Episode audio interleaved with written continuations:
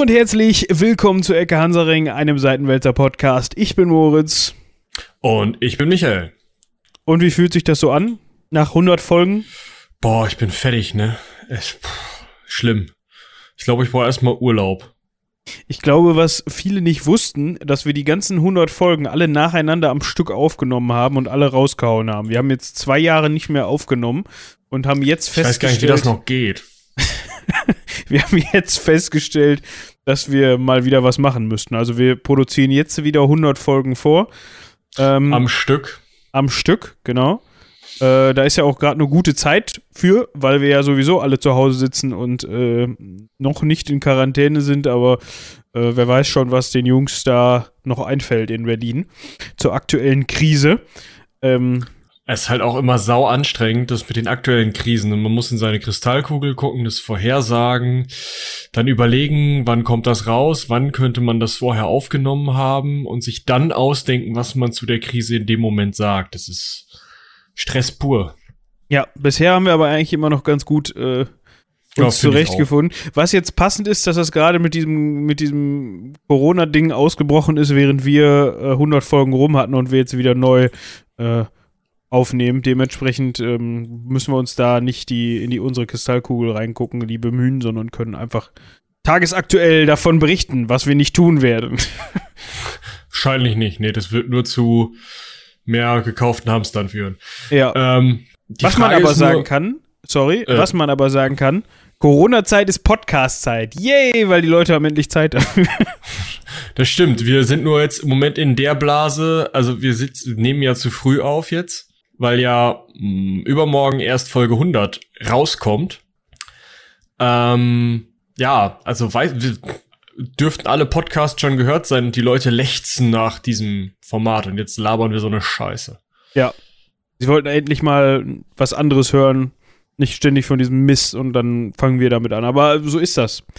Wir gehören ja auch irgendwie zu ähm, den Zur Medien, zur Content Kreatoren. Creator, ja, schlimmes Wort. Ähm, dementsprechend äh, müssen wir das natürlich auch aufgreifen. Aber genug dem Dinge. Wir kümmern uns um ein Thema, das wir schon mal angesprochen haben. Nee, halt vorweg, hatte ich mir gemerkt extra, wir müssen noch mit einer Fake News aufräumen unsererseits. Wir hatten in der letzten oder vorletzten Folge darüber gesprochen, dass wir ähm, Elsbeth nochmal nachholen müssen. Elisabeth die Erste. Oh. Das ist natürlich völliger Bullshit. Wir haben schon einen Podcast über Elisabeth I gemacht. Eins. Das heißt, wir hatten aber auch schon einen Frauen-Podcast. Ja. Oh. Das, das tut uns ganz herzlich leid. Äh, falls ihr euch jetzt darauf gefreut habt, dass ein Podcast zu Elisabeth äh, 1 kommt, dann hört doch einfach den, den wir schon draußen haben. also, genau, nehmt halt den alten. genau. We, we, have a podcast at home. ja, genau. Äh, du bist ganz leicht am Übersteuern, wenn du so, so oh. mega laut wirst.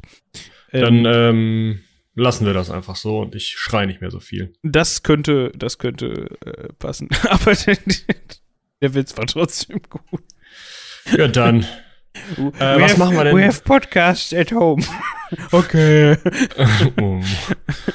was machen wir denn dann heute? Äh, heute hatten wir uns gedacht, äh, in Manier der transsibirischen Eisenbahn, die wir uns ja vor ein paar Folgen angeguckt haben. Ich weiß gar nicht mehr, wie weit das schon wie lange das schon her ist. Ähm, ich glaube, es war Folge 98, 97, oder? Nee, 98, 99? Weiß ich nicht mehr. Irgendwie so. War no, nee, 99 war Theophanu, 98 waren die Schusswaffen, dann war 97 die transsibirische Eisenbahn. Ja, guck mal. Boah. So können wir das zurückvollziehen. Ähm, ja, viel weiter geht's nicht. Nee. Ähm, wenn wir schon die Folgen erwähnt haben, können wir jetzt an dieser Stelle auch nochmal eben die Folge von letzter Woche erwähnen, die jetzt in unserer Zeitblase noch gar nicht draußen ist, wie Michi das eben erwähnt hat. Äh, nämlich unsere Folge 100, unser Folgen-Special. Wir haben es endlich mal geschafft, mit Ecke Hansaring unterwegs zu sein. Äh, wir waren im Münsteraner Zwinger. Ja, hört da auf jeden Fall mal rein. Ist tierisch spannend. Geht da auch mal hin, wenn man wieder irgendwo hingehen darf. Ähm, beziehungsweise, äh, wenn das Ding mal offen hat. Genau, das geht Schaut euch das an. Eh nicht. Es ist sehr, sehr spannend. Ja, ähm, was bleibt dazu noch zu sagen? Vielen Dank nochmal an dieser Stelle an Stadtmuseum Münster, dass wir da rein durften. Und ähm, ja, wir hoffen auf weitere Folgen Ecke Hansaring unterwegs. Ich hoffe ja, dass ihr uns äh, nach der Aufforderung letzte Woche schon fleißig E-Mails geschickt habt wo wir noch so mal hin müssen. Ja, das hoffe ich auch. Gut, wir wenden uns dem heutigen Thema zu und die Rede ist von dem Suezkanal. Ja, also von welchem jetzt? Ähm, von dem Suezkanal. Ja, also dem aktuellen oder diesem Seitenarm oder dem zweiten, den sie noch bauen wollen oder dem von damals von den Ägyptern oder dem von den Römern oder welchen meinst du denn jetzt? Ja. also ihr hört schon, ähm, man denkt, ja, pff, irgendwie um 1900 haben da irgendwelche äh, Ingenieure äh, diesen Kanal graben lassen, irgendwie Suezkanal ist ja eine tolle Idee, warum ist da vorher nie einer drauf gekommen? So ganz war es nicht sondern es ist ein ziemlich spannende, eine ziemlich spannende Geschichte, die wesentlich früher anfängt, als man das so denkt. Denn ähm, ich glaube, seit es Karten gibt, wird jemand auf eine Karte geguckt haben und gesagt haben, hör mal zu, Passat nicht, können wir da nicht eben durchbuddeln? Ähm, vielleicht sollten wir an dieser Stelle mal eben ganz kurz aufklären, was ist überhaupt, also Kanal, okay, kennen wir, Dortmund-Ems-Kanal, toll. Wir wissen, ein Kanal ist ein von, ähm, von Menschen ähm, ja, ausgehobener Wassergraben. In diesem Fall sogar von Menschenhand. Genau, von, was habe ich denn gesagt? Du hast von Menschen ausgehoben, aber es waren nicht nur einfach Menschen, die das irgendwie mit technischen Hilfsmitteln gemacht haben, sondern es war wirklich Handarbeit anteilig. Von vielen, vielen Menschen. Äh, und das hat man sich gedacht, wenn man sich jetzt mal am besten, wenn ihr da nicht ganz so fit seid, ähm, dann ruft ihr euch mal eine Karte eben auf. Wenn ihr gerade im Zug äh, sitzt, dann macht mal eben Google Maps auf und scrollt mal übers Mittelmeer drüber, geht in die ganz rechte untere Ecke. Ja, in die bei ganz, Ägypten. Bei Ägypten, ja, da wo das äh, Land so grün ist, wo der Nil sein Delta hat. Ähm, und da guckt ihr euch mal an, da gibt es so eine kleine blaue Linie mit so einem etwas dickeren blauen Fleck in der Mitte, die das Rote Meer und das Mittelmeer verbindet. Und das ist der Suezkanal. Ähm, wie Michi eben schon angerissen hat, die Überlegung, das mal umzusetzen, dass man schneller eben, ja, ins Arabische Meer Richtung Indien, Richtung Asien, wo auch immer man hin möchte, kommt und nicht erst um komplett Afrika drumherum fahren muss aus ähm, Europa. Du meinst das Rote Meer, aber sonst. Was habe ich denn gesagt? Arabisch. Ja das, ja, das Arabische Meer kommt hinter dem Roten Meer. Wenn man durchs Rote Meer durchschippert und dann durch die. Durch ist ja der Golf von Aden? Ja, und dann, ah, kommt, und dann das kommt, das Arabisch. Ja. Ach, guck mal. Ja, ja ungebildet ich wieder. Äh, ist das nicht Indischer Ozean? Nee, nee der ist, glaube ich, rechts. südlich von Indien. Die ja, ist recht. Die spinnen, die Leute, die das die Namen vergeben haben. Ähm, ja. Wer auch immer da äh, in die Richtung möchte, für den ist es möglicherweise einfacher, mal eben hier die kleine Abkürzung zu nehmen. Ähm, durch den Suezkanal, durch das Rote Meer, anstatt einmal ganz außen um Afrika drum zu, um, ums, äh, ich verwechsel das immer, das ist äh, Kap der guten Hoffnung, ne? Mhm. Äh, Südamerika ist Kap Horn, ne? Genau. Ja, äh, ich verwechsel das immer. Ähm, ja, sollten wir in Aventurien auch mal einführen, oder? So ein Ding? Ja, so ein Kanälchen könnte man mal bauen, aber ich wüsste gerade nicht wo. Also, Weil, wo willst du denn das durchbauen? Ja, keine Ahnung. Ich habe jetzt Aventurien nur so leidlich im Kopf. Ähm, Wahrscheinlich durch irgendein so Bergmassiv oder so. Ja, wir, wir bauen einfach einen Kanaltunnel. Wäre mal, wär mal eine coole Folge, oder? Also nicht eine Folge, eine, ein cooles Abenteuer.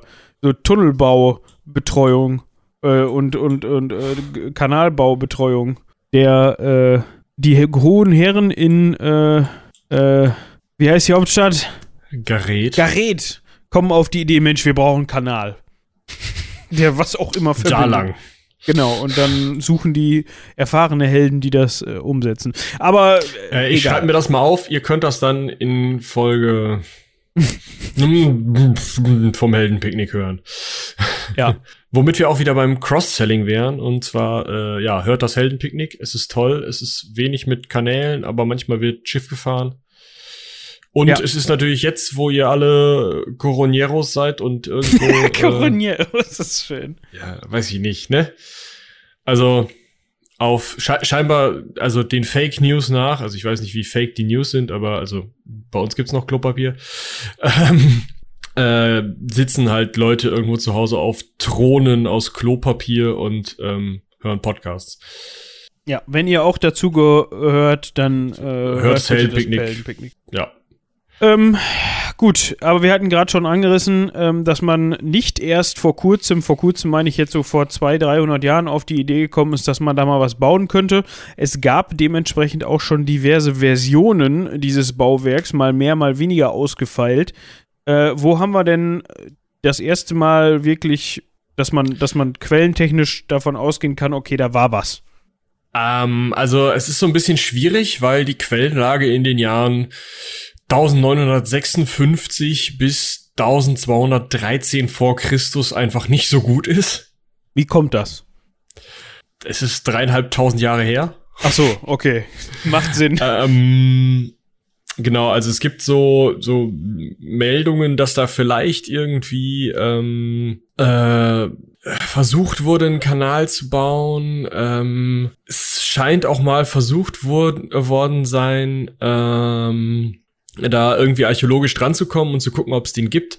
Aber gefunden, wirklich gefunden hat diesen Kanal niemand. Berichtet davon haben Aristoteles, Strabon und Plinius der Ältere.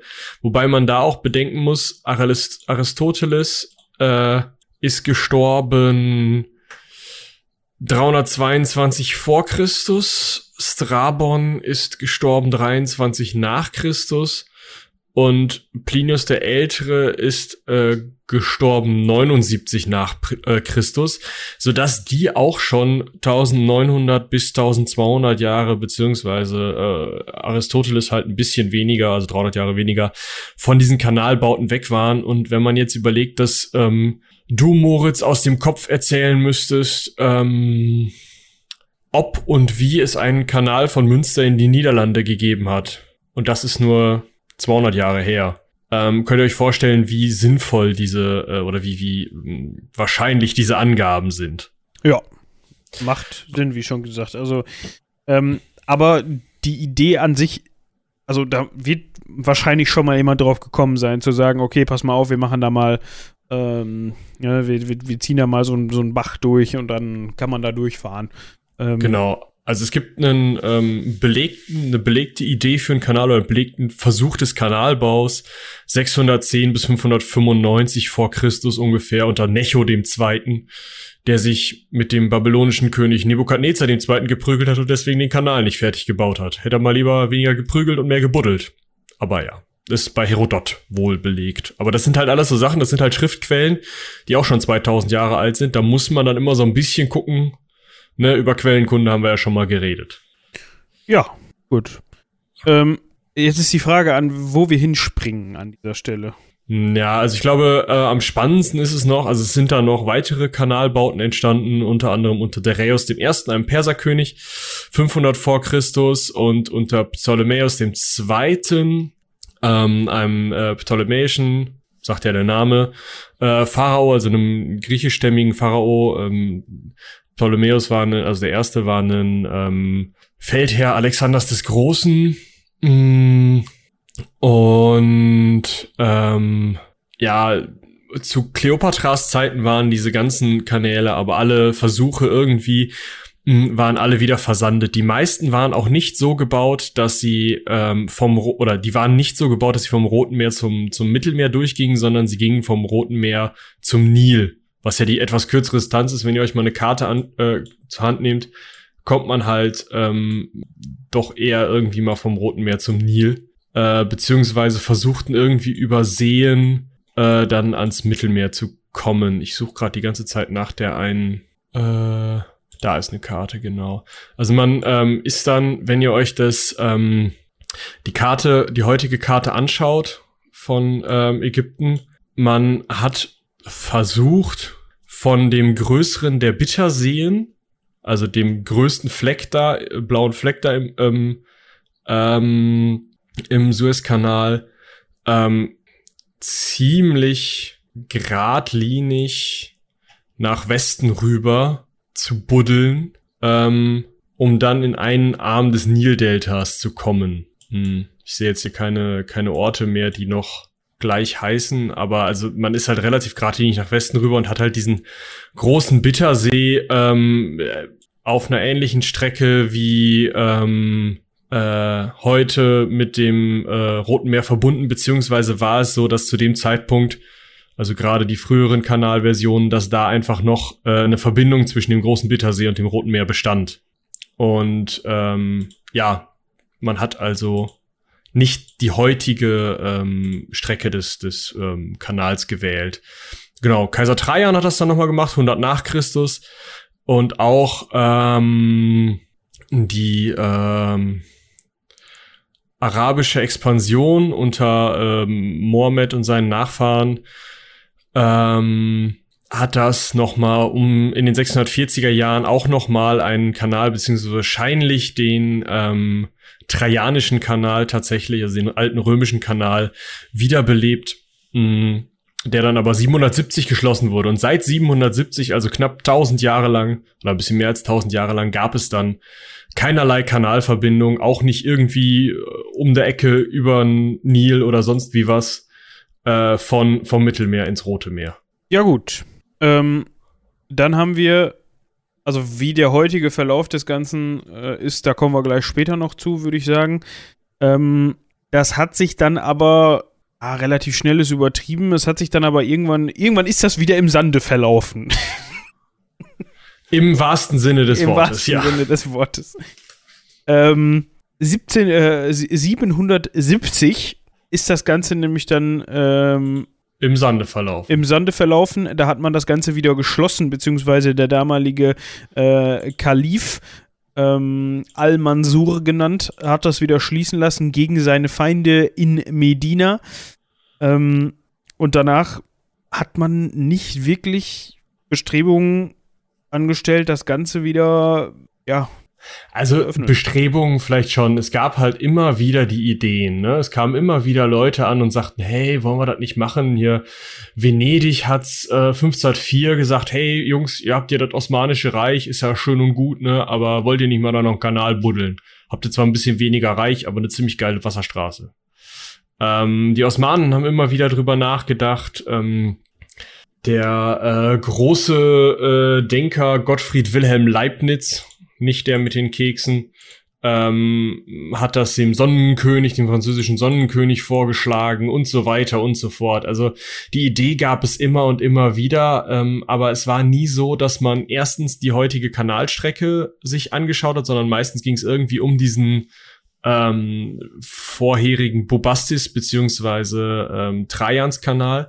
Und zweitens hatte man immer Angst und das äh, lag unter anderem auch daran, dass ähm, spätestens 1799 äh, ein äh, Jacques-Marie Le Père ähm, äh, auch mal nachgemessen hat, man hatte immer Angst, dass eins der beiden Meere ins andere abfließen würde. Also in dem Fall, dass das Rote Meer ins Mittelmeer abfließen würde, weil es zehn Meter höher liege als das Mittelmeer. Am Anfang wusste man es nicht genau und dieser Jacques-Marie Le Père hat dann 1799 mal nachgemessen. Falsch, wie wir heute wissen. Aber man hatte halt Angst, wenn man da jetzt einen Kanal baut, dann passiert das, was ihr am Strand kennt, ne? Man buddelt so ein bisschen was weg und dann kommt das Wasser mit Druck und dann war es das für den Sinai. Ähm, und das ist ja vielleicht auch nicht so cool, besonders weil wahrscheinlich dann auch halb Italien weg gewesen wäre, wenn man da lange genug gewartet hätte. Ich kenne mich überhaupt nicht mit Wasserphysik ja. aus, wie man im Heldenpicknick auch hören kann, aber äh, ja. Also ich glaube, es ging eher darum, so wie ich das mitgekriegt habe, dass das, ähm, dass, dass dieser unterschiedliche Wasserdruck dazu geführt hatte, dass dieser Kanal mir nichts, dir nichts wieder versandet wäre. Äh, also so habe ich das verstanden. Weniger, dass, dass da jetzt das Mittelmeer, äh, ja, einen Meter steigt oder so, was den Meeresspiegel angeht. Mhm. Aber gut, da müssen wir darauf hinweisen, dass diese Information unter Vorbehalt ist. Ähm, auf jeden Fall, wie Michi gerade schon sagte, 1799, als Napoleon, also Napoleon Bonaparte, äh, in ähm, Ägypten unterwegs Stimmt, da müssen wir im Moment unterscheiden, genau. weil wir gleich noch mit Napoleon III. zu tun haben werden. Ja, äh, auf seiner Ägypten-Expedition hatte er diesen Jacques-Marie Le Père mit und der hat sich vermessen äh, um 10 Meter. Ähm, oder nicht genau um, die 10 Meter, um die man Angst hatte, sozusagen. Ne? Also genau. er dachte halt, es wäre 10 Meter höher und dann, hm, ja, schade. Ja. Ähm, richtig zu Bauaktivitäten, die quasi das begründen, was wir heute als Suezkanal kennen, äh, kam es äh, erst 1846. Das war der Fall, weil ja, ein Herrschaftswechsel stattgefunden hat, ne, in Ägypten, kann man so sagen. Und zwar wurde der ähm, damals schon im Ruhestand äh, befindliche Mohammed Said Vizekönig. Nee, im, Ruhestand, Im Ruhestand war doch der Ferdinand Lesseps, oder nicht? Dup, dup, dup. Ich verwechsel das auch an der, warte mal. Ja, hast recht. Boah, Mann, sowas genau. nervt mich. Äh, ja, das, also, der Satz ist halt komisch formuliert. Also, mh, hm, wir haben ja immer noch das äh, Osmanische Reich zu dem Zeitpunkt. Das heißt, die Regierung dieses, äh, also des, eigentlich des gesamten Ostmittelmeeres, äh, wurde von Konstantinopel aus ähm, ja äh, bereitgestellt, wie auch immer man das nennen möchte. Ähm, also von äh, der Sultan in äh, Konstantinopel beziehungsweise Istanbul, also heute Istanbul, regierte und hat für Ägypten extra einen Vizekönig eingesetzt, weil das einfach nicht zu regieren war. Er hatte also eine Art Statthalter und das war in dem Fall Muhammad Said Pascha, wobei Pascha ein Titel ist, der allerdings nachgestellt wird. Hm, und dieser Muhammad Said Pascha, äh Pascha, nachdem auch Port Said, einer der Häfen am Suezkanal benannt ist, ähm, hatte halt gute Kontakte zu, oder andersrum eigentlich, eigentlich hatte Ferdinand de Lesseps, Lesseps, ich, ich weiß es nicht, es tut mir leid. Äh, gute Sepp, Kontakte ich glaube, das ist stumm. Ja, das kann sein. Zu Mohammed Said und ähm, hat dementsprechend ähm, dem den angeschrieben und ihm erstmal zu seiner Krönung gratuliert, wurde dann halt sofort nach Ägypten eingeladen. Ja, genau, Lesep war zu dem Zeitpunkt 55 und schon im äh, Ruhestand, weil er, ähm, weiß ich gar nicht warum, steht da nicht. Auf jeden Fall war er im Ruhestand und ähm, hatte halt nichts zu tun und Mohammed Said sagte dann, ja, du, hast eigentlich eine geile Idee, komm mal vorbei, wir gucken uns das Ganze mal an, Wüste haben wir hier genug, da kannst du buddeln, bauen wir einen Kanal durch, ist doch geil. Ja, allerdings war das von der Hohen Pforte nicht genehmigt, sondern also der Regierung des Osmanischen Reiches ist die Hohe Pforte ähm, oder wird synonym verwendet, ähm, sondern das hatte erstmal nur dieser Vizekönig sich ausgedacht und es ähm, die Hohe Pforte äh, bezieht sich auf den Sultanspalast in Istanbul, ist aber einfach der Name für ein Stadttor. Ja, okay. Ja, äh, das Ganze hat dann äh, zu ein bisschen politischen Wirrungen geführt. Unter anderem wurde da eben auch genutzt, dass eben die Hohe, Hohe Pforte, wie Michi sagte, das Ganze noch nicht final genehmigt hatte. Ähm, Ferdinand äh, oder Ferdinand Le Sepp war natürlich Franzose. Dementsprechend hat man da natürlich französische Interessen hintergewittert, dass dieser Kanal gebaut wird und äh, vermutet, dass die Franzosen sich daran auch ja, bereichern wollen, davon profitieren wollen, wie auch immer. Bereichern ist so ein, so ein, so ein negativ konnotiertes Wort. Ähm, in dem Zusammenhang vielleicht nicht ganz passend. Ist ja eine nette Idee. Wenn man die Idee hat, wieso sollte man davon nicht dann auch in dementsprechend profitieren? Ähm, vor allem Großbritannien hat eben diplomatisch Druck ausgeübt, weil die natürlich ja, jetzt nicht wollten, dass Frankreich zu dem Zeitpunkt ähm, da an Einfluss gewinnt und möglicherweise auch noch an, an äh, äh, substanzieller Macht in Form von ja, Beteiligung anhand dieses Kanals. Außerdem hatten die natürlich nach wie vor noch in äh, den Teilen der Welt, die man durch diesen Suezkanal einfacher erreichen konnte, haben wir am Anfang schon drüber gesprochen, ähm, ihre Einflussgebiete und dementsprechend kann das denen nicht gefallen, dass jetzt ähm, alle Welt aus Europa mal eben durch den Suezkanal dahin schippern kann, könnte ich mir vorstellen. Ja, viel schlimmer ist, glaube ich, noch, dass ähm, Frankreich ja direkt ähm, profitieren würde als Mittelmeermacht. Du kannst von Marseille unten um Italien rum durch den Suezkanal bist du da.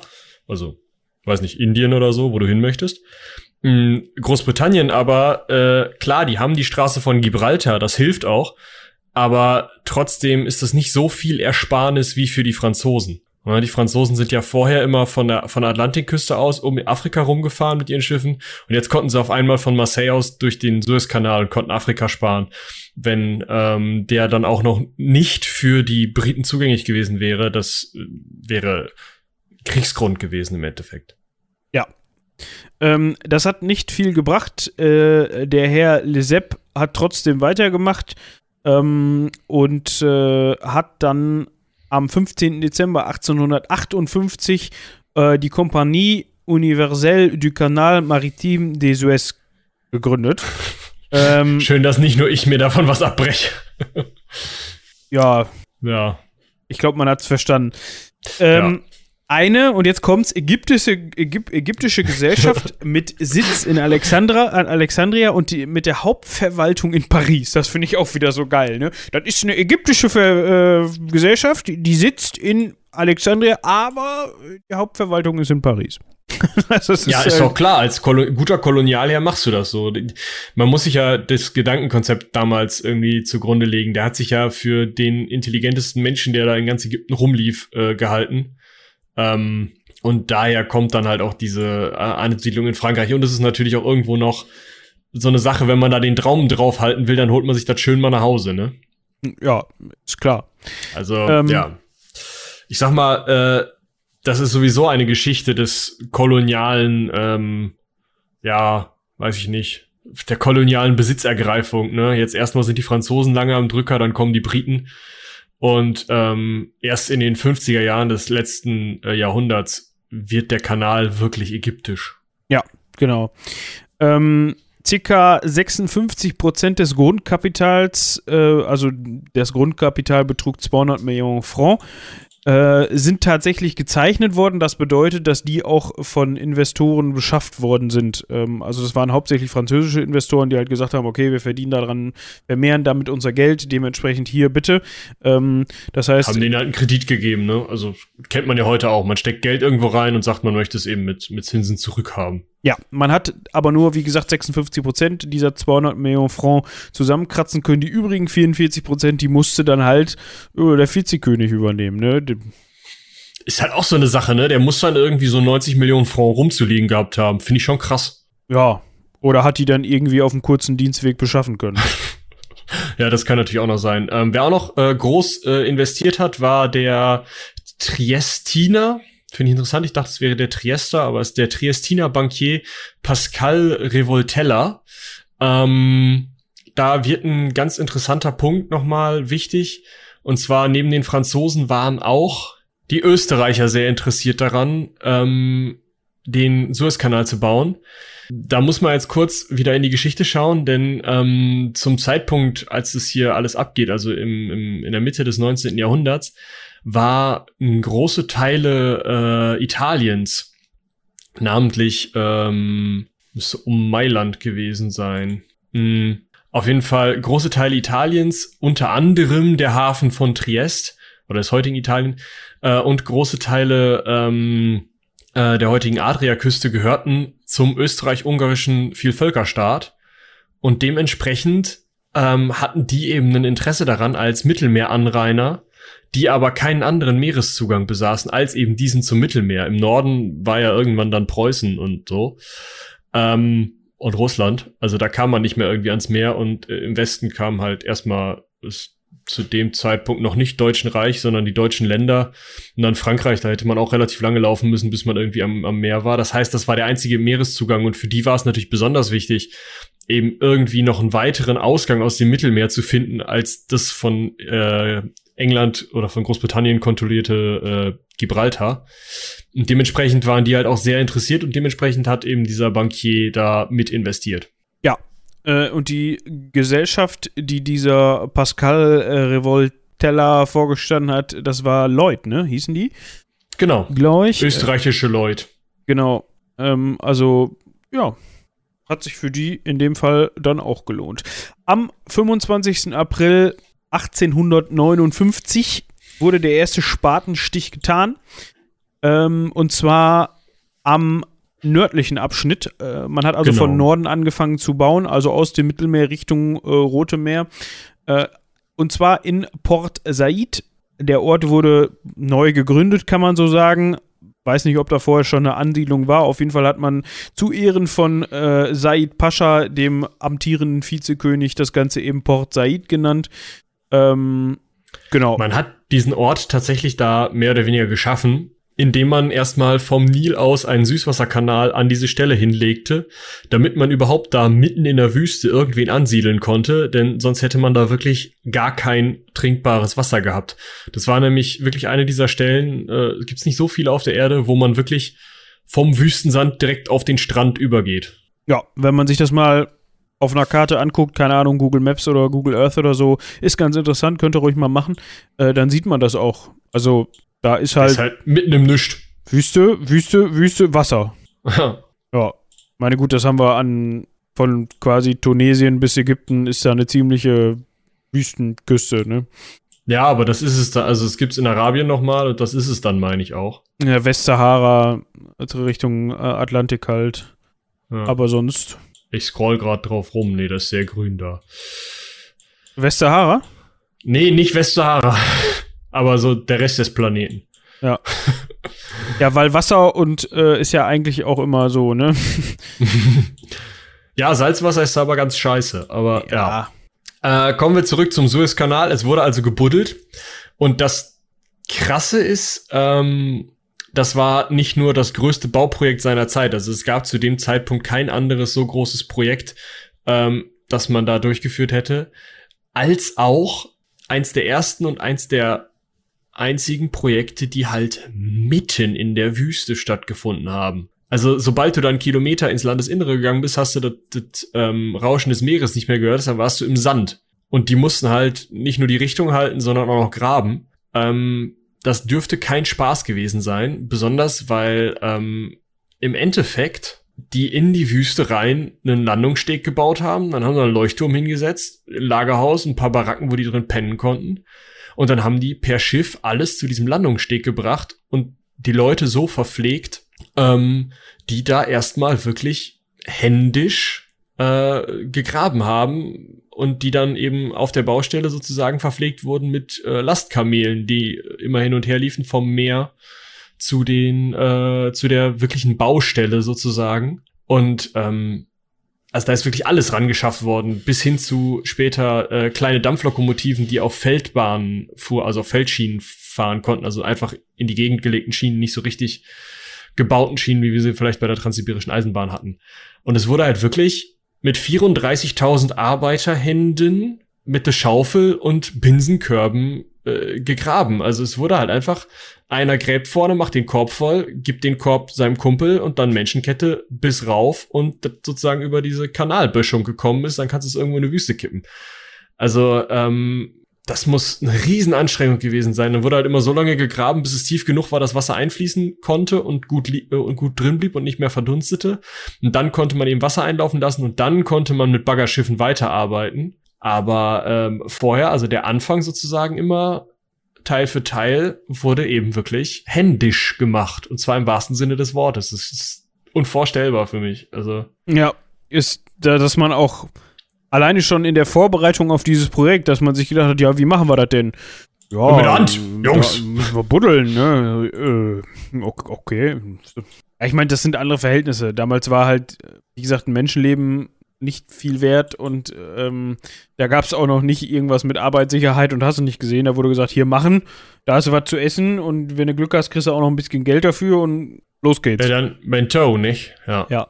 Ähm, um die zeitlichen Dimensionen mal eben festzuhalten, ähm, wie eben schon gesagt, am 25. April 1859 wurden die Bauarbeiten eröffnet in äh, Port Said und ähm, am 18. November 1862, also äh, dreieinhalb Jahre später, ja, nicht ganz dreieinhalb, ne, etwas mehr als drei Jahre später, äh, wurde der Wassereintritt Eintritt in den Tiamsee, Timsa-See, Tiamsee, Timsa, ne? Timsa-See, Timscha-See, Timsa-See, ich weiß nicht genau. Timscha-See klingt so nach Österreich.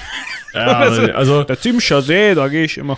Äh, ja. Also Genau, da wurde dieser Wassereintritt gefeiert, was aber nicht bedeutet, dass der Suezkanal fertig war, sondern nur bedeutet, dass man jetzt mh, an einem Punkt war, wo man erstmal ähm, ja sozusagen die erste Etappe geschafft hatte. Man hatte den längsten Teil vom ähm, vom Mittelmeer aus bis zum ersten der Seen, die die Überbleibsel des äh, Roten Meeres in der Wüste darstellen, ähm, geschafft. Und so konnte man eben in diesen See eintreten und äh, von da aus hat man dann eben äh, weitergegraben, dann zu den beiden Bitterseen und dann ähm, weiter runter den Weg, der schon vom Bubastis-Kanal unter anderem gegangen worden war, zum Roten Meer.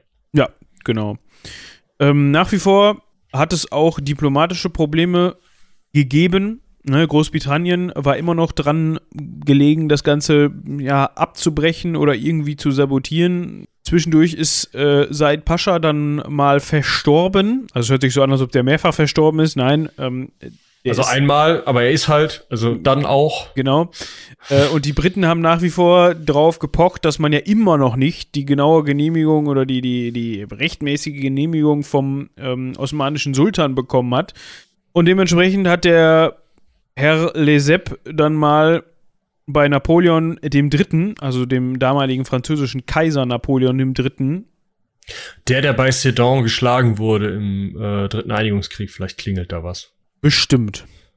Ähm, da ist der auf jeden Fall mal vorstellig geworden und hat gesagt, hör mal, das geht so nicht, sag da mal was zu. Und der hat dann einen Schiedsspruch gefällt äh, und gesagt, okay, ähm, das passt so, Warum der das sagen durfte, verstehe ich aber auch nicht ganz. Nee. Also wenn die, wenn die ähm, Briten nicht wollen, dass eine französische Gesellschaft im Osmanischen Reich gräbt ähm, und der französische Kaiser sagt, nee, ist aber okay, würde ich halt als Brite sagen, ja, aber die Queen sagt, ist nicht okay. Ja, genau.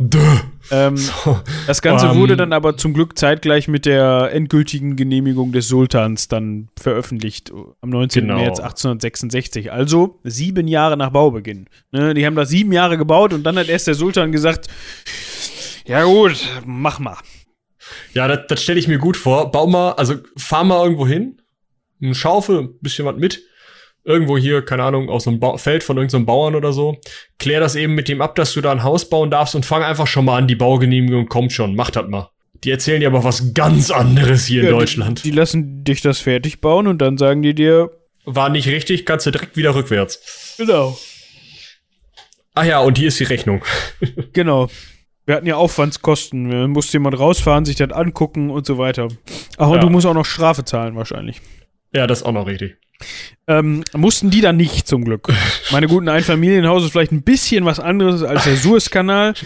Den kannst du halt auch nicht zurück. Also klar, du kannst ihn zuschaufeln, aber ja. Nee. Das ist wahrscheinlich aufwendiger, als das Ding zu bauen.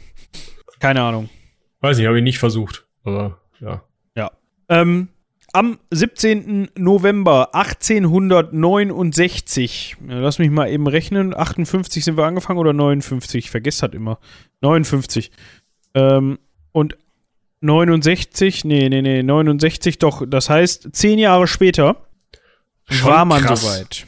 Ähm, du hast noch einen Punkt vergessen, den ich gerne noch ähm, ah, ich weiß, worauf du hinaus willst. erwähnen möchte. Die haben äh, 1869, bevor sie das Ding dann am 17. November eröffnen konnten, hatten sie noch das Problem, diese beiden Bitterseen, von denen wir schon gesprochen hatten. Bitterseen, das sind ähm, äh, Salzwasserseen, die wie gesagt von der Wüste irgendwann vom Roten Meer abgetrennt wurden ist halt einfach versandet, der Teil dahin. Und dann auch dieser, diese Kanäle, der Bubastis-Kanal und der Trajans-Kanal und so, die gingen da ja auch rein und da auch durch, haben also auch schon den Bittersee mit dem Meer verbunden. Ähm, die waren zu dem Zeitpunkt halt nicht verbunden mit dem Meer. Äh, und dementsprechend hatten sie sich halt äh, zu so Salzseen oder so beinahe Salzseen zurückgezogen, waren also stark ähm, verdunstet und die wurden dann eben ab dem 18. März 1869 wieder mit Meerwasser gefüllt und erst am 24. Oktober, also mal ein entspanntes halbes Jahr später, war es möglich, also waren diese Seen so gut gefüllt und also auf einem Stand ähnlich wie heute wahrscheinlich, ähm, dass diese Seen befahrbar waren und man den Kanal eröffnen konnte. So lange ist da Wasser reingelaufen. Mal entspannte sechs Monate, Plätscher, Plätscher, Plätscher. Ja, kann man mal machen. Bau das ja. mal wieder zurück. Hier hast du einen Eimer und ja. jetzt los. genau. Und ich glaube nicht, dass du dafür ein halbes Jahr brauchst, sondern ein bisschen länger wahrscheinlich. Kommt drauf an, wie, wie viele Leute da schippen. Ja, aber ähm, selbst wenn da so und so viele Leute schippen, du musst halt halt, ähm, du musst ja erstmal mit Sand das Loch wieder zumachen, was da ins Meer führt. Und dann kannst du schippen. Ja, weil sonst läuft das Wasser wieder nach. Genau. Gut, wie ich eben schon anreißen wollte, am 17. November 1869 ist das Ganze dann äh, offiziell eröffnet worden. Ähm, es waren natürlich viele Fürsten, viele ja, hochrangige Europäer eingeladen, um bei diesen dreitägigen Festlichkeiten zugegen zu sein. Ähm, und angeblich hat das den amtierenden damaligen Vizekönig von ähm, Ägypten 20 Millionen Franc gekostet. Also drei Tage feiern, 20 Millionen Franc. Ich, jetzt sind wir wieder bei dem Problem, was wir auch schon bei der transsibirischen Eisenbahn hatten. Man müsste jetzt, mal um, ja. Genau, man müsste jetzt ungefähr wissen, 1869, äh, wie viel Kaufkraft hatte damals ein Franc im Vergleich zu einem heutigen Euro. Ähm, schwierig. Was man noch erwähnen kann, nice to know, ähm, angeblich hat Giuseppe Verdi seine Oper Aida genau für dieses Fest komponiert. Ob das stimmt? Er ist ein bisschen umstritten. Also, ähm, zum einen ist Verdi, das ist wohl nicht umstritten, äh, gebeten worden, erstmal eine Hymne für die Kanaleinweihung zu schreiben. Ne? Du kannst ja nicht irgendwie die ägyptische Hymne spielen, ist irgendwie komisch. Die französische Hymne spielen ist auch kacke. Hm, weiß man nicht. Schreib halt eine eigene. Und Verdi hat nur gesagt, hör mal, ich schreibe doch keine Gelegenheitsstücke. Sag mal, bin ich irgend so ein Scheißkomponist von der Straße? Ich bin Giuseppe Verdi. Ist nicht. Hat genau. dann aber vielleicht die Oper komponiert. Man weiß allerdings nicht, ob er die halt irgendwie als Auftragsarbeit oder ähm, wie auch immer, also warum und wie äh, er das gemacht hat, ähm, sondern ähm, also auf jeden Fall ist 1871 erst, also zwei Jahre später äh, Aida in Kairo uraufgeführt worden. Ähm, trotzdem wurde ein Werk von ähm, Verdi gespielt, und zwar Rigoletto wurde aufgeführt zur Eröffnung. Ähm, was ich noch ganz interessant finde, den Gelegenheitskomponisten hat dann Johann Strauss Sohn gegeben, also der jüngere Johann Strauss. Ähm, den kennt man eigentlich auch. Der hat nämlich den ägyptischen Marsch komponiert, der äh, am 6. Juli 1869 dann zum ersten Mal aufgeführt wurde und auch eben anlässlich des, der Eröffnung des Suezkanals dann gespielt wurde und ja eben vielleicht als Hymne oder so zu sehen ist. Ja. Ist ein geiles Stück, kann man sich mal geben, habe ich mir vorhin reingezogen. Gibt eine schöne Aufnahme von äh, Wiener Philharmoniker oder was? Irgendwie Österreich. Ähm, Läuft, sagst du. Ja, also pff, fängt seicht an, dann geht's ab. So, wie das halt. Bis der äh, Drop bei, kommt. genau, bei so klassischer Musik ist, dann kommt hier der Drop und dann wird so ein bisschen, ja, sind die Wiener Philharmoniker tatsächlich. Ähm, erstes Ergebnis bei YouTube findet ihr schon. Ähm, ja, äh, dann geht's einmal richtig ab. Dann singen sie alle nochmal la la la und dann, äh, ja. Ist vorbei. Genau. So war das bestimmt dann auch bei der Eröffnung da. Ja, das mit dem la la la finde ich halt ziemlich cool, weil die halt wirklich la la la singen. Und ich dachte, Hä? Ja gut, da war der Texter dann so ein bisschen. Mm. Nee, das liegt wohl daran, dass das, also hätte ich mir jetzt denken können, dass das Orchester singt. Also sie haben keinen eigenen Chor, sondern die Instrumentenspieler müssen singen und spielen mal Geige, irgendwas Kompliziertes und dann singen noch. Mit Text. Okay. Ja, gut, kriegen irgendwelche Gitarristen, Sänger auch hin, aber kann sein. Ja. ja, die spielen aber oft Rhythmusgitarre, nicht die Soli gleichzeitig. Wahrscheinlich, ja. Ähm, gut, jetzt haben wir da diesen Kanal. Ja, und jetzt hat Toll, Ägypten ne? da ja ziemlich reingebuttert, neben den französischen Investoren, aber ja, die Einzelperson, wenn wir den Staat Ägypten zu dem Zeitpunkt jetzt als Einzelperson oder einzelne Schatulle mal so nehmen wollen, die am meisten bezahlt hat, ist nun mal äh, Ägypten gewesen, also der Vizekönig. Jetzt erhofft man sich davon natürlich, dass das Ganze läuft, ne? Dass das Ganze auch abwirft. Also, kurz zur Erklärung, jetzt fragt sich der eine oder andere, ja, die haben da jetzt so ein Stück Wasser durch die Wüste gebaut. Wie verdient man damit Geld? Ja, man verdient damit Geld, indem man den Leuten, die da durchfahren wollen mit den Schiffen, Maut. Maut abknöpft quasi. Also wer da durchfahren will, das ist heute immer noch so, da kommen wir gleich nochmal eben drauf zu sprechen, der muss was bezahlen. Genau. Ähm, nur dummerweise ist halt nicht so gut angelaufen. Wahrscheinlich hatten die Leute Angst davor oder hat sich nicht so durchgesetzt. Die Briten sind sowieso nicht durchgefahren und so. Ähm, und dementsprechend war es im ersten Jahr waren es gerade mal vier Millionen Franc. Wenn man sich jetzt aber überlegt, dass ähm, der Kanal am Ende wahrscheinlich um die 488 Millionen Franc gekostet hat, ist das zu wenig. Besonders weil ähm, ab dem Jahr oder im Jahre 1887 ne, genau, das erste Mal überhaupt Überschuss erwirtschaftet wurde, weil diese 4 Millionen Franc reichten nicht mal, um die ähm, Kosten des Offenhaltens dieses Kanals zu bezahlen. Dafür brauchte man ungefähr 30 Millionen Franc ja, war so ein bisschen schwierig. Ja. Äh, 1875, also das hat natürlich die äh, ägyptische Regierung sehr, sehr geschröpft. Äh, Ägypten stand kurz vor dem Bankrott. Ähm, und 1875 haben dann, man mag es kaum glauben, die Briten ähm, den ägyptischen Aktienanteil an dieser Kanalgesellschaft, so nenne ich es jetzt einfach mal, wir hatten am Anfang von dieser Gesellschaft gehört, die da gegründet worden ist, äh, übernommen. Jetzt überlegt man sich, Moment, die Briten? ja, also was, wir hatten ja noch mal drüber nachgedacht. Ne? Also es ist ja so, Ägypten war ja kein eigener Staat, sondern gehörte zum Osmanischen Reich, auch zu dem Zeitpunkt noch. Und jetzt, also das Osmanische Reich war zu dem Zeitpunkt so, so ein, eine fallende Großmacht, kann man sagen. Der kranke Mann am Bosporus, sagt man dann später im Ersten Weltkrieg.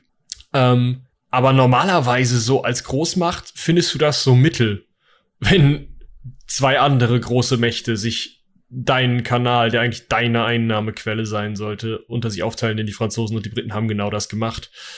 Aber irgendwie, ja, konnte, konnten die Osmanen dann doch nichts mehr gegen diese, diesen Einfluss tun und mussten sogar die Besetzung Ägyptens äh, 1882 hinnehmen. Ja, genau. Durch die Briten. Ja, die äh, Bevölkerung, die ägyptische Bevölkerung haben, hat dann gegen den wachsenden Einfluss der Briten äh, in Ägypten irgendwann mal protestiert, mehr protestiert, die Nase voll gehabt und dann kam es zur sogenannten Urabi-Bewegung.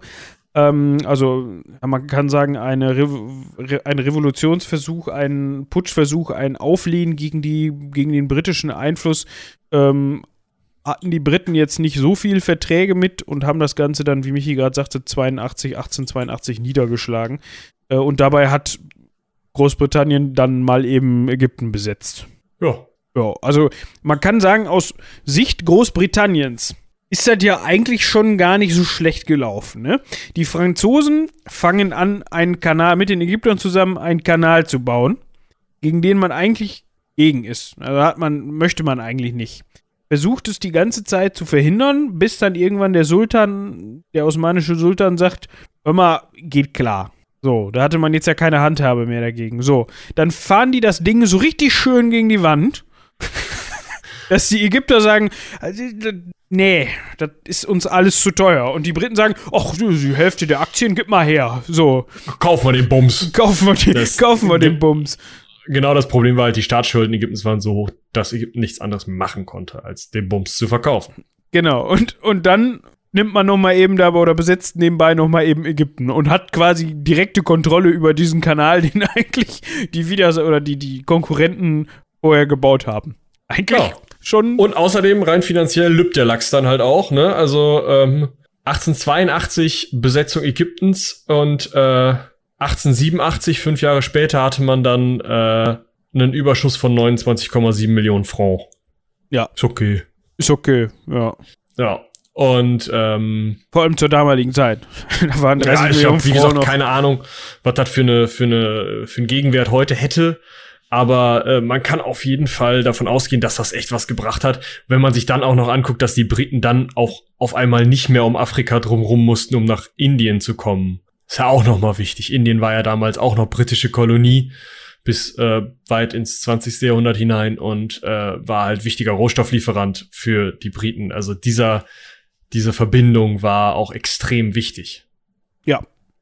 Ähm, genau. Um das nochmal eben vielleicht so zu vergleichen, in diesem Jahr, wo dann eben diese 30 Millionen Franc Überschuss ähm, akquiriert wurden, haben circa, nicht, nicht circa, das kann man genau festhalten, weil es da natürlich auch ähm, na, man hat ja Maut genommen, da wird man das doch aufgeschrieben haben, eine Rechnung halt. Genau, äh, 3137 Schiffe mit äh, 5.930.024 Netto-Registertonnen haben den Kanal durchquert und circa 182, sagen wir mal 183.000 Reisende, inklusive jo. Soldaten, die von links nach rechts geschippt wurden, geschippert wurden. Ja. Oh, Jetzt könnte man noch, noch eben darauf eingehen, was das mit der äh, Entfernungsersparnis auf sich hat.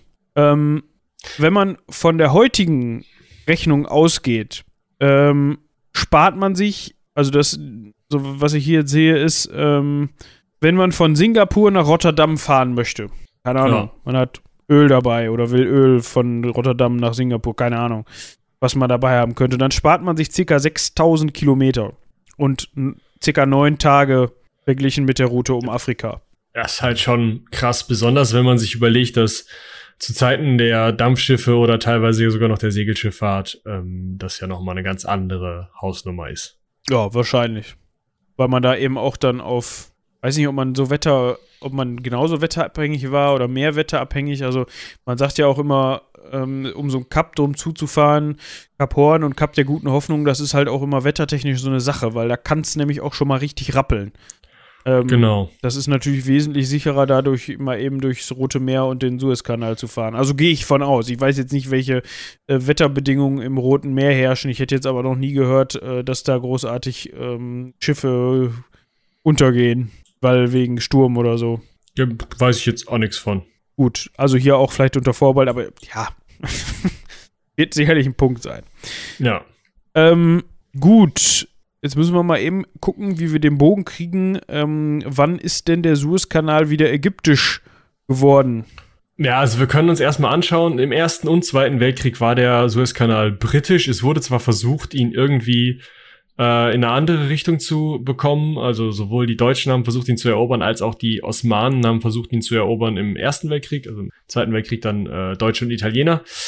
Ähm, sind allerdings immer wieder zurückgeschlagen worden. Ähm, das ging auch so ein bisschen oder eigentlich ziemlich genau dem entgegen, was die Konvention von Konstantinopel, also die Idee zum äh, Suezkanal eigentlich die Grundidee sozusagen ähm, äh, proklamiert, denn da heißt es, dass ähm, eine, der Suezkanal eine komplett neutrale Zone ist und solange das Geld bezahlt wird, freie Durchfahrt für Handels- und Kriegsschiffe ähm, herrscht. Also es, Großbritannien muss eigentlich sicherstellen, dass jeder und alle durch diesen Suezkanal fahren dürfen, was natürlich im Ersten und Zweiten Weltkrieg nicht der Fall war. Ne? Also da hat man halt einfach zugemacht für die Mittelmächte, beziehungsweise die Achsenmächte.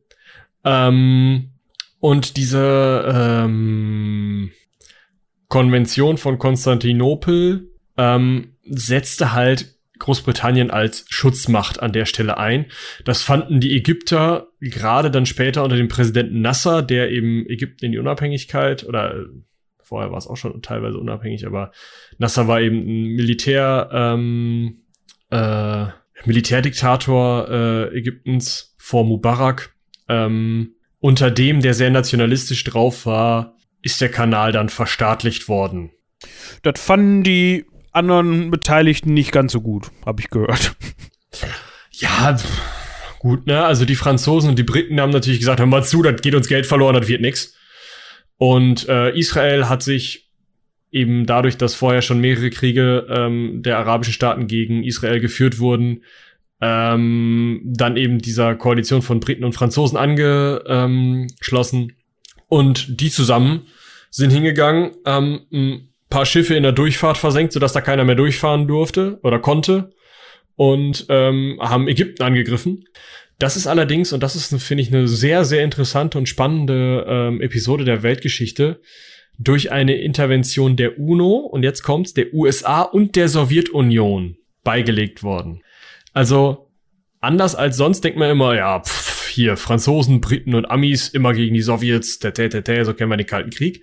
In dem Fall ist es so, dass die Sowjets und die USA zusammengearbeitet haben, um die Franzosen und die Briten von diesem Krieg gegen Ägypten abzuhalten. Sehr, sehr spannend, finde ich. Muss man sich vielleicht noch mal, wenn wir mal wieder neuere Geschichte machen, mit beschäftigen. Gut. Äh, Sechs-Tage-Krieg hattest du jetzt gerade noch nicht erwähnt, ne? Nee. Gut. Hörst du mir überhaupt zu, Herrgott? Natürlich. Nicht. Das hast du gesagt. Ähm, ein Ereignis, was wir euch nicht vorenthalten dürfen, was um den Suezkanal drum zu geschehen ist, ist der Sechstagekrieg, der dann ja, circa zehn Jahre später, kann man sagen, stattgefunden hat. Ähm, da haben sich die Israelis gedacht, Mensch. Wie können wir Ägypten am besten ans Bein pissen? Ähm, man hat dann, wenn man da auch mal wieder auf eine Karte guckt, äh, da reicht auch eine Karte äh, der heutigen Grenzverläufe, ist das nämlich, äh, also ist das ganz spannend, wenn man sich das mal angucken kann. Äh, da hat man sich gedacht, Mensch, wir haben es ja gar nicht so weit, ne? Bis, äh, also man hat ja eine direkte Grenze zu Ägypten und ähm, bis zum Suezkanal könnte man mal machen. Hat dann dementsprechend eine Schutzzone eingerichtet, äh, ist in Ägypten einmarschiert und der, der hat den Grenzverlauf mal kurzfristig bis zum Suezkanal zurückgedrängt. Was natürlich dazu führt, dass der Suezkanal nicht befahren werden kann, weil wenn auf beiden Seiten sich gegenseitig beschießende Armeen stehen, willst du da nicht mit einem Containerschiff durch. Nee, gar nicht. ähm, man hat dann dementsprechend äh, ein bisschen, ja, ja, sich auf den Kopf gehauen, wenn man so möchte. Ähm, die Ägypter haben halt, wie Michi gerade schon sagte, dann auch nicht eingesehen, was das soll und haben dann ähm, am äh, 6. Oktober 73, also erst sechs Jahre später, ähm, mit Hilfe von sowjetischer Pioniertechnik, das heißt, die hatten dann so schöne äh, Pontonbrücken, so nennt man die, glaube ich. Genau. Ähm, mit der man, mit denen man ganz schnell halt mal eben so einen so Kanal oder Fluss oder wie auch immer ähm, überqueren kann und diese Brücke eben ganz schnell bauen kann. Das sind so schwimmende, schwimmende Brücken, die aber auch schon mit Fahrzeugen befahren werden können. Ähm, hat man sich gedacht, nö, das holen wir uns jetzt mal zurück. Ähm, man hat sich dann irgendwann auf ein Waffenstillstandsabkommen geeinigt, weil wohl auf beiden Seiten ja, so ein bisschen so eine Pattsituation geherrscht hat. Ähm, und 1975 wurde der Kanal von Seiten Ägyptens dann auch wieder äh, eröffnet äh, und Ägypten hatte zu dem Zeitpunkt auch wieder die vollständige Kontrolle über ähm, ja, diesen Verkehrsweg. Was ich ganz witzig fand, ähm, die Geschichte der gelben Flotte, der sogenannten gelben Flotte, äh, die war äh, während der Sperrung 1967 leider äh, drinnen. Drinnen äh, auf den Bitterseen unterwegs. Ähm, schade. Beziehungsweise im ganzen Kanal unterwegs und die sind dann natürlich abgeschüttet. Oder natürlich, mh.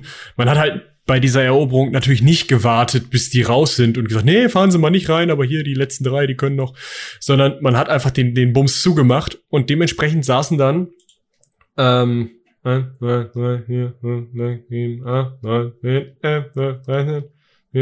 15 Schiffe, ähm, davon ein großer Tanker ähm, und die anderen halt relativ kleine Frachtschiffe, saßen in diesen Bitterseen fest. Unter anderem, das finde ich besonders äh, interessant, oder also ja, als, ne, ich komme da ja weg, ähm, die Münsterland, die Äpfel, Eier und Trauben geladen hat.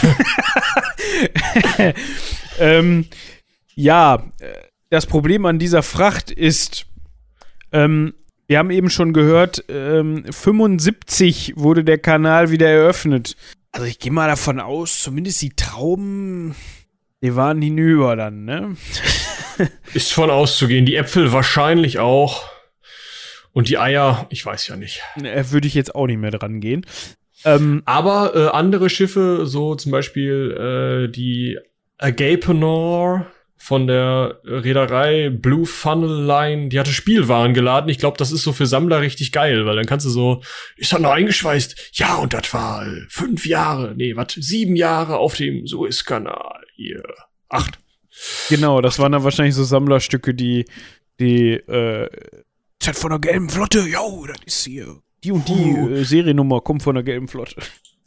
Genau, und was natürlich auch noch geil war, oder toll für die hm, späteren Leute, ähm, die gelbe Flotte äh, hat selber äh, Briefmarken gemalt, als sie da fest saßen und dann Sachen rausschicken mussten. Äh, oder wollten halt, ne? Ähm, und diese Briefmarken wurden von der ägyptischen Post anerkannt und dementsprechend gestempelt und dementsprechend sind das richtige Briefmarken, die aber selbst gemalt sind und die sind halt krass beliebt unter Sammlern von Briefmarken finde ich halt auch irgendwie ganz witzig. Das ist einfach irgendwie so ein Dude hat halt so ein bisschen ähm, gemalert. Was man aber auf jeden Fall festhalten muss, es war jetzt nicht so, dass diese 15 Schiffe da äh, 67 bis 75 saßen und die ganzen Hansels, die da äh, drauf saßen, ja, pff, schade für euch, ne? Also sitzt ihr halt acht Jahre da äh, auf eurem Handelsschiff. Könnt ihr ja Eier essen. Also ähm, die ersten Wochen. Genau, die ersten Wochen saßen sie tatsächlich äh, äh, fest, also ähm, wenige Tage tatsächlich nur, äh, beziehungsweise dann äh, konnten viele ausreisen und wurden nur Rumpfcrews zurückgelassen und am Ende war es sogar so weit, dass man ähm, drei Gruppen geschaffen hat aus verschiedenen, den verschiedenen Schiffen, die dann so nah zusammengeankert haben, dass sich Crews von jeweils zehn Tagen immer für ein halbes Jahr äh, darum kümmern konnten äh, von jeweils zehn Mann immer für ein halbes Jahr. Das heißt, im Endeffekt ähm, hingen dann ähm, da vielleicht noch 30 Mann rum. Also, also die haben jetzt da nicht, äh, die Besatzung hat da jetzt nicht acht Jahre oder wie viel waren es abgehangen? Nee, nee, nee. Einfach nur, äh, oder was heißt einfach nur, aber im Endeffekt haben sie nur ja, die kurze Zeit, die es heiße Phase war und dann ab der Besetzung konnte man halt immer die Leute tauschen. Ja, gut. Ähm, ja, wir können noch mal ganz kurz einen Blick auf die äh, gegenwärtige Lage des Kanals werfen. Ähm, man hat das Ganze nochmal vergrößert 2010. Vor allem hat man nochmal einen Nebenarm gebaut, der parallel zu dem eigentlichen Hauptarm verläuft an vielen Stellen. Das sieht man auch ganz gut, wenn man sich das mal in Google Maps anguckt. Ähm, dass da teilweise, nie, also nicht komplett, aber äh, teilweise parallel verlaufende Arme zu sehen sind, vor allem halt zwischen dem ähm, größeren Bittersee und dem äh, Timsa-See ähm, etwas drüber, also von der Stadt El, äh, El Guantara bis äh, zu dem Bittersee. Äh, das, da hat man sich von versprochen, dass man da einfach mehr Schiffe durchschleusen kann am Tag. Ähm, genau, es funktioniert ja auch. Ja, aber also das Ding war halt vorher schon nicht wirklich ausgelastet. Also, ja. Deshalb hat man sich so ein bisschen gewundert, warum die ägyptische Regierung das angestrebt hat. Ähm, egal, hat man gemacht. Ähm, genau. Man kann sich vorstellen, dass die Tiefe und vor allem die Breite ähm, doch nochmal erheblich verändert worden ist seit äh, 1870. Ähm, mal gucken, ob ich hier gerade Zahlen habe. Äh, Im nördlichen Teil haben wir teilweise auf Wasserspiegelniveau 345 Meter Breite. Also das muss man sich mal reinziehen. Das ist schon ganz schön, ganz, schon ganz schön breit ähm, und ähm, an der Sohle, also Grund, äh, circa 215 Meter. Also man hat natürlich auch noch an, äh, am Rand ähm, zulaufende Ufer. Äh, deshalb am Wasserspiegel breiter als unten. Das ist kein Quadrat vom Querschnitt her, wenn man sich das vorstellen möchte. Ähm, das sind so die Ausmaße davon. Ähm, genau.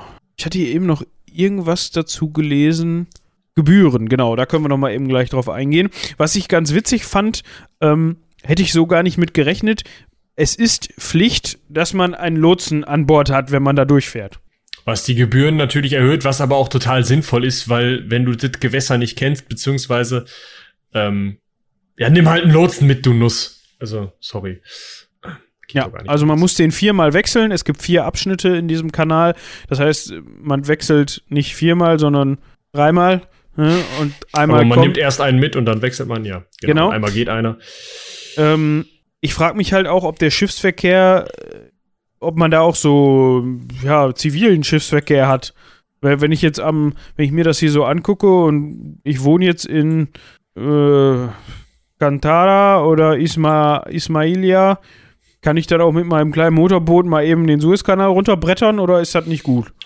Ich denke mal, das kannst du machen. Ähm, du zahlst dann halt äh, nach der Suezkanal Netztonnage-Tabelle ähm, wahlweise in US-Dollar, Euro, Pfund Sterling oder einigen anderen Währungen. Ähm, das Ganze wird berechnet nach einer von einer internationalen Kommission äh, noch 1873 in Konstantinopel festgelegten Regel für die Schiffsvermessung. Also wird da jemand kommen, dein Schiff vermessen und dann sagen, hier, so und so. Aber ich habe jetzt noch nicht rausgefunden, äh, wie viel Geld das ist. Das könnte man sicherlich auf der Seite von diesem, ähm, von dieser äh, Gesellschaft da nachgucken, schätze ich mal. Äh, wenn ich hier ganz weit rein scrolle bei Google Maps, dann sehe ich hier doch aber auch mal das ein oder andere kleine Speedbötchen. Vielleicht gibt es da auch so eine Untergrenze, wann du zahlen musst und wann nicht, könnte ich mir vorstellen. Ja, äh, oder es gibt halt Leute, die da so ein, so ein Bootshaus haben. Ja, und dann Touren anbieten oder so. Ja, liegt dran, weiß ich nicht. Müsst ihr rausfinden, fahrt mal hin, guckt nach. Mach ich jetzt nicht. Ja, hätte ich, hätte ich mal Bock drauf, da mal durchzufahren, muss ich sagen, aber. Mhm. Ecke Hansaring on Tour, schön durch den Suezkanal. Können wir mal machen. Stell, stell ich mir gut vor. Warte, ich simuliere mal eben das Wetter. Und jetzt sprechen sie. Ja, ach, das kriegen wir schon hin. Dann nehmen wir hier so ähm, die Körbe mit mit den ganz haarigen, dicken, toten Katzen drauf und dann. ja. Geht also, ähm, man konnte. Durchschnittlich, durchschnittlich ah. zahlt man ungefähr 300.000 US-Dollar für so einen Kahn. Das ist natürlich ein Durchschnittswert, ne? Also, wenn da ziemlich große und ziemlich kleine Schiffe durchfahren, dann wird das kleine Schiff ein bisschen weniger zahlen und das große Schiff ein bisschen mehr. wohl einiges mehr. Aber die Gebühren sind schon schweinehoch und zwar so hoch, dass es sich teilweise äh, lohnen kann, je nachdem, wie billig der Sprit gerade ist, ähm, wie schnell man sein muss ähm, und halt auch, wie man sich selber ähm, in die Strömung stellt. Manchmal kann man da fast ohne Kraftstoff übers Meer fahren. Äh, kann es sich halt lohnen, einfach außenrum zu fahren und den Kanal links liegen zu lassen. Kommt doch an, von welcher Seite man kommt, links oder rechts. ähm, ja. äh, aber, ja, und das war diese Folge, Ecke Hansein. aber krass, dass, dass, also, dass die Gebühren tatsächlich wieder so hoch sind, dass man, dass das ernsthaft eine Überlegung ist. Ich meine, das muss man sich mal reinziehen. Was, was, ne, was für einen Unterschied das macht.